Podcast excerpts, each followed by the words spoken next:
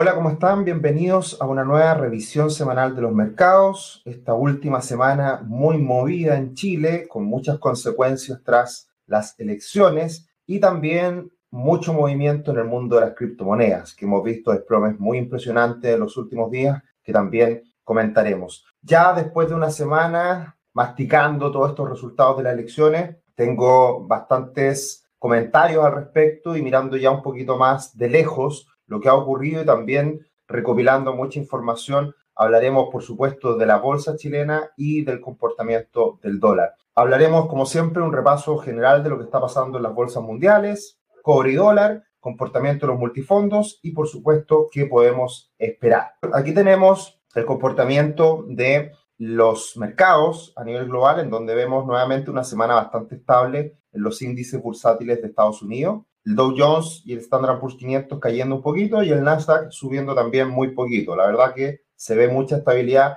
y sigue esta foto del toro y el oso ahí mirándose fijamente para atacarse el uno al otro, porque vemos precisamente un choque de fuerzas en los últimos días, en las últimas semanas, en las bolsas norteamericanas. El índice VIX subió nuevamente, más de un 7%, pero lo que sorprende es el Bitcoin, que cae cerca de un 31% en la última semana. Y este es un desplome muy brutal y es lo que estamos observando hoy día en todo el, mundo de las criptomonedas con grandes caídas. Luego tenemos los commodities, en donde el petróleo cae un 2,3%, el oro sube un 2,1% y el cobre cae un 3,1%, manteniendo la corrección que veníamos observando en las últimas semanas. Acá está el panorama de la bolsa norteamericana con un panorama bastante rojo, si se quiere, un mix importante entre diferentes sectores eso ocurre generalmente cuando tenemos un comportamiento de la bolsa algo mixto y lo único que sorprende un poquito más verde ahí es Nvidia,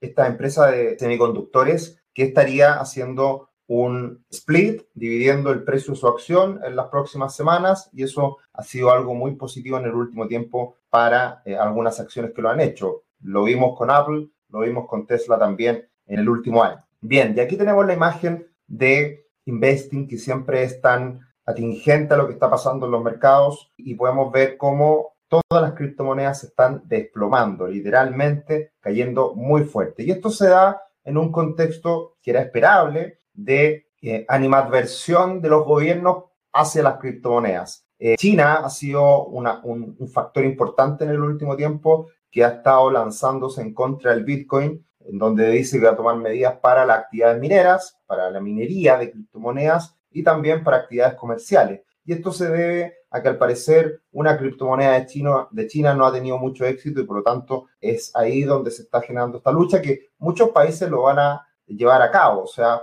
eh, todos sabemos que las criptomonedas se mueven en un mundo a oscuridad de lo tradicional y eso es lo que va a empezar a generar mucho, mucho rechazo por parte de gobierno. Así que este ha sido un aspecto importante. En las caídas del último tiempo de las criptomonedas, se sabe que cuando se ve afectado el Bitcoin, termina impactando en el resto de las criptomonedas. El resto de las criptomonedas siguen muy de cerca lo que pasa con el Bitcoin y por lo tanto es ahí donde se genera este primer impacto. Y también el Banco Central Europeo avisa de que el Bitcoin está eclipsando la burbuja de los tulipanes del año 1600. Yo siempre lo he comentado en el último tiempo que la burbuja de los tulipanes es una historia increíble de la especulación y de cómo eh, los inversionistas se fueron a, comprar, a tener su, su, dinero invertido en los tulipanes y que generaron una burbuja impresionante, que hoy en día en perspectiva sin duda no tenía ninguna lógica. Bueno, también se ha hablado mucho de esto con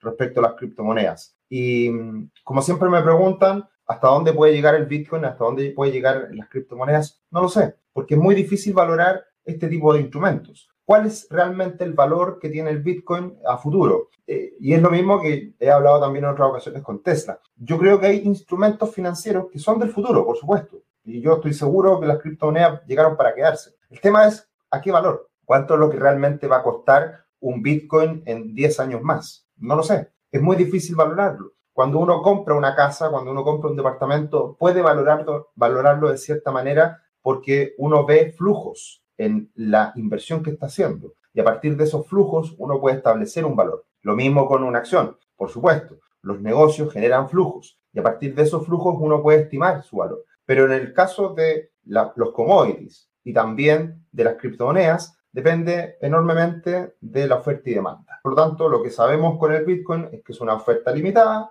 y lo que no sabemos es cuál va a ser el uso de esa demanda. Eh, y por lo tanto, eso es lo difícil de establecer. Y bueno, estamos viendo un deterioro importante en el conjunto de las criptomonedas. Está cayendo muy fuerte el Bitcoin. Eh, si se dan cuenta, ya está en 33 mil dólares desde los más de 60 mil dólares que llegó hace algunas semanas. La caída ha sido muy fuerte, no me esperaba una caída tan fuerte. Y bueno, los siguientes niveles son los mínimos recientes en 30 mil un poquito más abajo ya en 28 mil. Y el Ethereum, la verdad que es mucho peor. El comportamiento, la caída es mucho más vertical, mucho más vertiginosa y, y, se ve que en el caso del Ethereum la caída puede ser incluso un poquito más más fuerte en el corto plazo.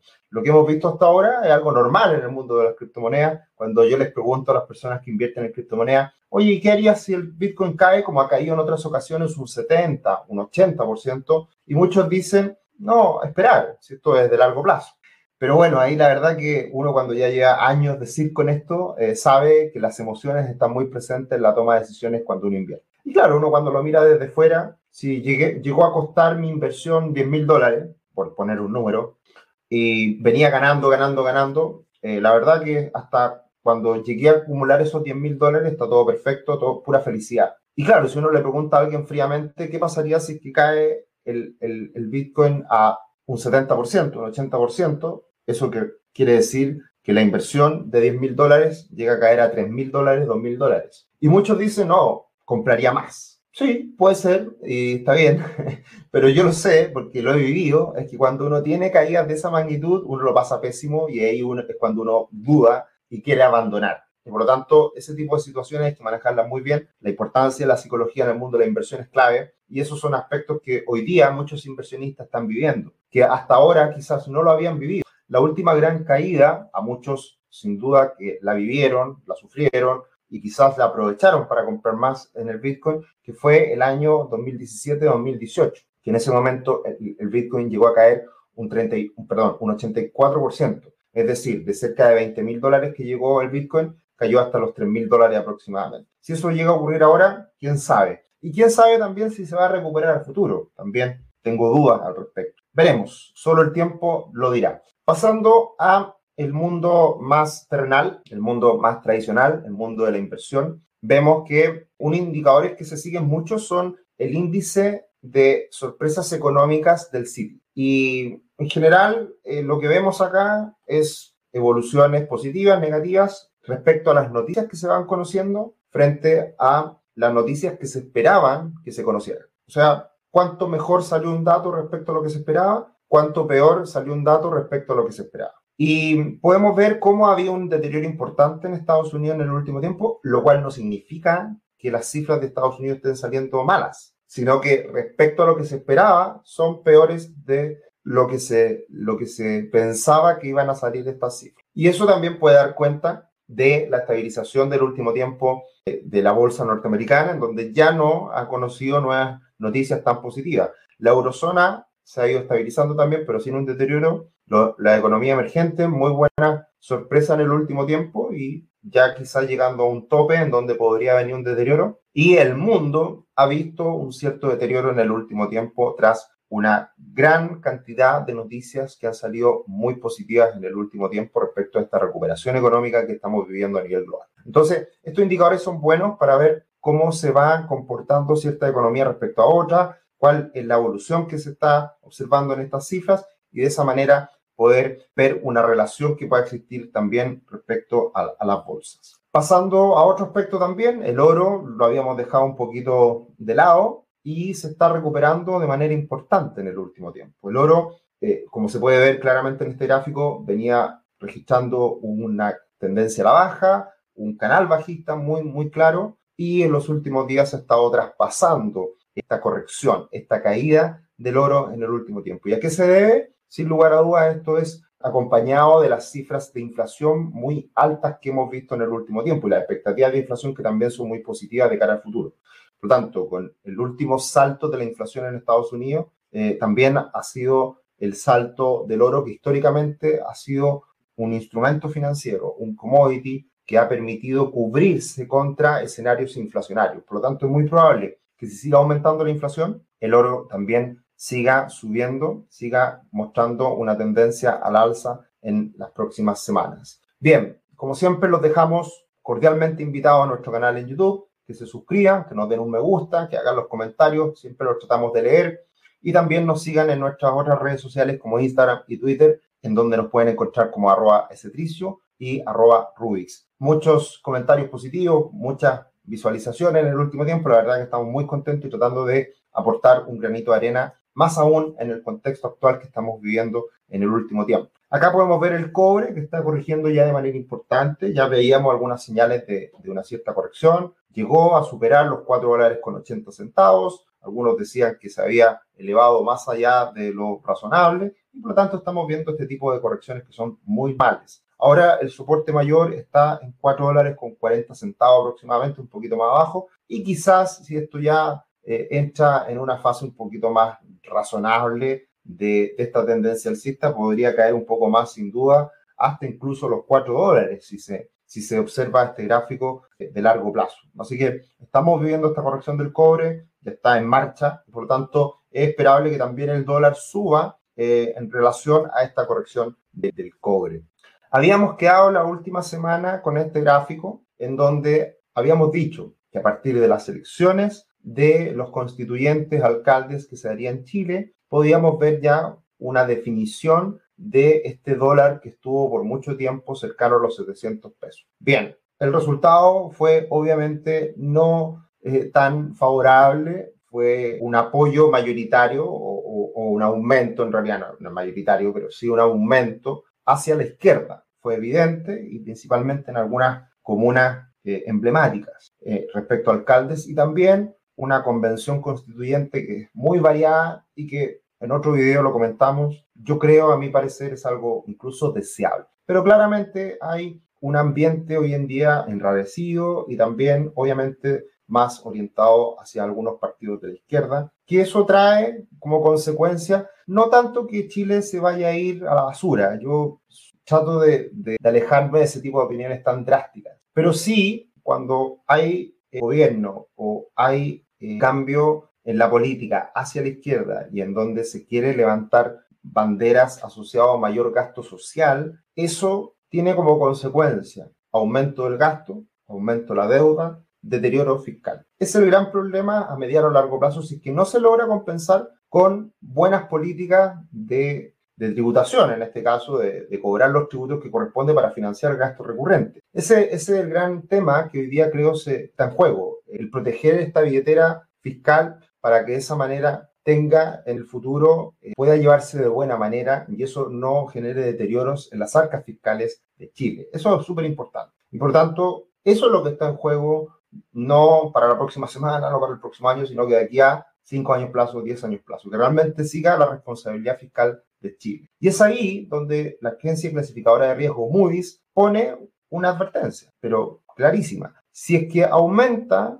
la deuda pública muy por sobre el 40% del PIB, que hacia allá vamos rápidamente a partir de la pandemia, del gasto fiscal que se ha llevado a cabo en el último año, vamos derechito al 40%, y muy probablemente se pueda aumentar ese umbral. Y ese es el riesgo, porque si aumenta muy por sobre el 40% la deuda pública, las clasificadoras de riesgo nos van a bajar la clasificación como se la bajaron hace poquito a Colombia y vamos a estar nuevamente en un contexto latinoamericano de debilidad y que impacta en las tasas de interés, impacta en nuestro costo financiero. Por lo tanto, ahí es donde está el riesgo y eso es lo que yo creo puede terminar impactando al tipo de cambio, en donde el dólar ya muy probablemente termine rompiendo los 725, 730 pesos y de esa manera vaya a buscar niveles más cercanos a los 760, 780, 800 pesos. Por una mezcla de factores, incertidumbre política, porque la región sigue afectada, el real brasileño sigue muy débil en el último tiempo y eso se termina contagiando a Chile de todas formas, por también expectativas de mayor gasto público a futuro y todo eso es un buen pack para que el dólar comience a subir de manera más decidida las próximas semanas, acompañado también de una eventual caída del cobre más fuerte. Entonces, no es nada raro que veamos en las próximas semanas al dólar más cercano a los 750 pesos, incluso un poquito más arriba, y eso es lo que deja como consecuencia. Una primera consecuencia, las elecciones que hemos visto en Chile. Mirando el gráfico comparativo de la bolsa chilena con la bolsa Brasil, comparado en dólares, vemos cómo todo se normalizó y esta tendencia alcista se mantiene. Con Chile ahora por la parte inferior, con Brasil en la parte más superior, arriba, eh, en medio de este canal alcista. Y este ha sido un, escenario bastante predecible, si se quiere, en el último tiempo. Habíamos estado muy bien hace algunas semanas atrás en la bolsa chilena, en los máximos de este canal, y hoy en día creo se están dando muy buenas oportunidades en el mercado chileno, en la bolsa chilena, como lo hemos comentado también hacia fines del año pasado, en octubre, noviembre, y también en marzo del año pasado en pandemia. ¿Y por qué creemos que es un escenario favorable hoy día para la bolsa chilena? Porque este año, independiente de la incertidumbre, las empresas chilenas es muy probable que ganen mucho dinero por diferentes factores y obviamente por la recuperación económica que está viviendo el mundo. Pero sin lugar a dudas, algunas empresas como las de retail, eh, los bancos, van a verse beneficiados por todos los retiros del 10%, por la vacunación, por la recuperación económica y así otros sectores también. Entonces hoy día se está pagando muy poco por las utilidades futuras que van a generar estas empresas. ¿ya? Así que eso lo dejamos ahí en pausa porque vamos a hablar precisamente de un muy buen reporte que se entregó esta semana por parte de uno de los grandes eh, research a nivel mundial como es BCA. El comportamiento de los multifondos ha sido bastante estable en las últimas semanas. Eh, tenemos al multifondo A subiendo un poquito, un 1% la última semana, asociado mayoritariamente a la recuperación del dólar. El multifondo C prácticamente sin variaciones y la última semana también el multifondo E cayendo fuerte, porque lo que más se ha afectado en el último tiempo en Chile hacia los multifondos no es la bolsa chilena, que impacta muy poco, sino que lo que más ha afectado a los multifondos en el último tiempo son el desplome que ha visto la renta fija. Y esa renta fija se ha visto afectada principalmente por los retiros del 10% y por el aumento de tasas a nivel global. Así que eso es lo que ha afectado y la incertidumbre, por supuesto, que también ha golpeado a el multifondo E. Así que todo más o menos estable, el multifondo E ha caído bastante, lo hemos insistido en el último tiempo, cercano a un 5% en lo que va del año y más incluso de los máximos de febrero, pero esto en el tiempo, como sabemos, eh, tiende a recuperarse, ahí está la importancia de la diversificación y creemos que puede haber ya dejando de lado estos retiros del 10% y si es que no aparece uno nuevo, eh, podría empezar a, a, moderarse la situación. Aquí tenemos uno de los informes del último tiempo de la Superintendencia de Pensiones, en donde vemos que en el primer y segundo retiro se liquidaron aproximadamente 38 mil millones de dólares y en el tercer retiro ya se ha entregado un poquito más de 10 mil millones de dólares. Por lo tanto, estamos sumando 50 mil millones de dólares, más de un 20% del PIB de Chile. Es impresionante esta suma de dinero y eso obviamente que va a impactar de manera positiva en las empresas chilenas y también en la recuperación económica. Así que lo interesante de esto también, acompañando la visión del dólar, es que se han liquidado 50 mil millones de dólares, una gran parte de dólares, porque estaba esta plata invertida en el extranjero, y a pesar de eso, el dólar no ha caído. Y eso es impresionante y eso demuestra que hay una prima por riesgo, hay una situación de incertidumbre que está golpeando al dólar, a la moneda chilena, al peso chileno, y que eso eh, hay que tomarlo en cuenta y por lo tanto, ya dejando de lado esto, obviamente que también tiene potencial al alza, sin lugar a dudas. ¿Qué podemos esperar? ¿Qué se viene de cara al futuro? Bueno, hoy día nos concentramos en la renta variable chilena. Acá está lo que les comentaba, un informe especial de BCA Research, un equipo de research muy prestigioso canadiense y que habla muy bien de cómo está hoy día la bolsa chilena respecto a lo que puede pasar en el futuro. Y uno diría, wow, ¿por qué? ¿Por qué invertir en Chile ahora? Si hay mucha incertidumbre. Bueno, precisamente porque la incertidumbre llevaba los precios de las acciones chilenas al piso y que no tiene mucho sentido que esto se mantenga en los niveles actuales respecto a las utilidades futuras que también se espera. La volatilidad y la incertidumbre política han alcanzado su punto máximo por el momento, lo que debería servir para reducir la prima de riesgo de acciones de Chile. Las acciones chilenas son baratas. Estamos mejorando las acciones chilenas de infraponderadas a sobreponderarlas dentro de una cartera de acciones de mercado emergente. La ventaja de los rendimientos de los bonos locales es limitada. Los inversores de renta fija deberían favorecer los bonos nacionales chilenos y el crédito soberano frente a sus homólogos de mercado emergente. Así que una opinión muy positiva. Y a mí me encanta esta frase de Warren Buffett porque representa muy bien lo que estamos viviendo hoy día en Chile. Hay que ser codicioso cuando los demás son miedosos y miedoso cuando los demás tienen los ojos inyectados en codicia. Y esto lo podemos ver perfectamente materializado en la bolsa chilena y, por ejemplo, en las criptomonedas. Había mucha codicia hace poco tiempo atrás en las criptomonedas. había que ser miedoso respecto a Warren Buffett. Hoy día hay mucho miedo en el mercado local. Según Warren Buffett, hay que ser codicioso. ¿Y por qué? Bueno, si uno mira a estos tres mercados, Estados Unidos, país emergente y Chile, ¿dónde uno le gustaría invertir? Por supuesto, en Estados Unidos. Obvio, Estados Unidos, las grandes empresas del mundo, se comen el mundo, crecen, ganan plata, todo perfecto. Eh, leyes eh, claras, estabilidad económica, etc. ¿Cómo invertir en Chile? Bueno, precisamente lo que uno tiene que mirar es esto en el largo plazo. ¿Por qué? Porque si algo ha subido mucho, es esperable que haya una corrección o que eh, en términos relativos suba, crezca más que lo que, que lo que está muy castigado. País emergente más o menos estable en el último tiempo, beneficiado mucho por China. Y Chile ahí abajo, pésimo, horrible, y nadie le gustaría invertir en Chile. Bueno, precisamente esto se tiende a moderar en el tiempo. Y hoy día lo que, lo que nos dice BCA es precisamente que ahí hay potencial, hay valor. Y bueno, para finalizar, algunas conclusiones de BCA muy importantes. Nuestro escenario base para la nueva constitución de Chile sigue siendo la misma que la que hemos articulado en nuestro informe de diciembre del 2019, que fue posterior al estallido social. La mayoría de los chilenos sigue siendo socialmente conservadores y están a favor de una mínima intervención gubernamental. Sin embargo, favorecerán un mayor gasto público en educación, prestaciones por desempleo y sanidad. Por tanto, creemos que la nueva constitución hará que el modelo social y económico de Chile se convierta más en un estado de bienestar, similar a Canadá y Escandinavia, y no en un modelo socialista en toda regla. Es lo que esperamos, es lo que queremos, esto es si sale todo bien, y por lo tanto creo que un buen mix es apostar por algunas acciones chilenas que están extremadamente castigadas y también apostar por el dólar que tiene potencial al sí. Eso creo que es un buen mix hoy día para refugiarse, tomando por supuesto altos riesgos. Eso es súper importante. Y esto no quiere decir que sea una recomendación, no quiere decir nada. Es solamente una opinión respecto a lo que muchos hablan, dicen, equipos de research muy importantes en el mundo y también por lo que hemos ido recopilando a lo largo de la semana. Esperemos que este proceso sea positivo, sea beneficioso para Chile y bueno, esperar de que todo salga bien. Como siempre, lo seguiremos acompañando en este canal. Síganos, dennos un me gusta, hagan sus comentarios y lo esperamos en la próxima. Muy bien, un abrazo, chao, chao.